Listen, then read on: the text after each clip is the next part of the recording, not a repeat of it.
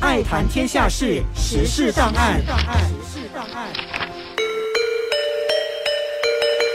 时事档案带你了解新闻事件背后你可能不知道的事。我是舒玲。公共服务局发出通令，所有公务员在星期四都需要穿 body 上班。另外，由于那个规定，所有政府建筑物的温度都必须调整到二十四至二十五摄氏度，所以公务员也可以根据场所温度的变化调整穿着方式，包括穿 body 服上班，不只局限于星期四。body 是我们熟悉的服饰，但你真正了解它的起源和文化吗？根据历史记载。Body 是一种已经有上千年历史的染布工艺，它指的是利用蜡达到抗染或防染的过程，也称作 wax resist art，以蜡防止颜色穿透到另一边。那 Body 为什么叫 Body 呢？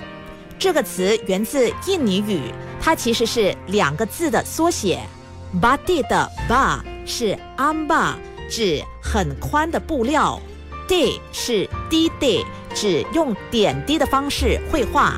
真正蜡染的起源还是个谜，但印尼爪哇岛把蜡染工艺推到巅峰，也在东南亚各地流传开来，包括马来西亚。那印尼是怎么影响这里的蜡染制作艺术和发展呢？我邀请了本土巴蒂艺术家 Joey 郭柔莹给我们讲解。比较多书籍谈到，就是我们受爪哇那边的影响，布料的进口啊，都会影响到我们这边认识这个蜡染。一开始是在东海岸那边比较多人去从事这个布料的制作，印尼、马来西亚都想要去争取这个 UNESCO 颁发的文化遗产的这个殊荣，而印尼在二零零九年就申请到了。那马来西亚跟印尼的蜡染有一点不同，就是动作也不一样。印尼人是蹲着做的，有一个木架子的。那马来西亚的话是站着的，就他们如果做比较大批的布，我们有一个比较大的架子，然后铺在上面，可以进行蜡染，然后还有绘制。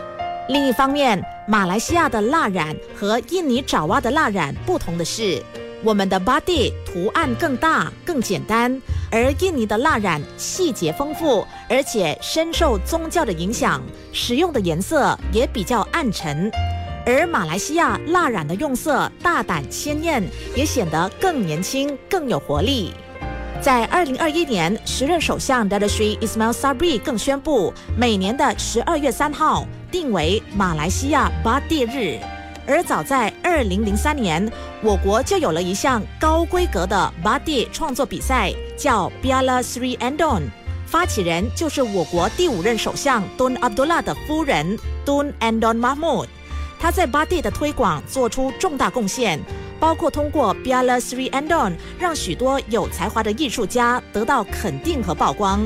而我曾经访问的巴蒂艺术家 Joey 郭柔莹也曾获得这项比赛的冠军，也是唯一一位华裔得主。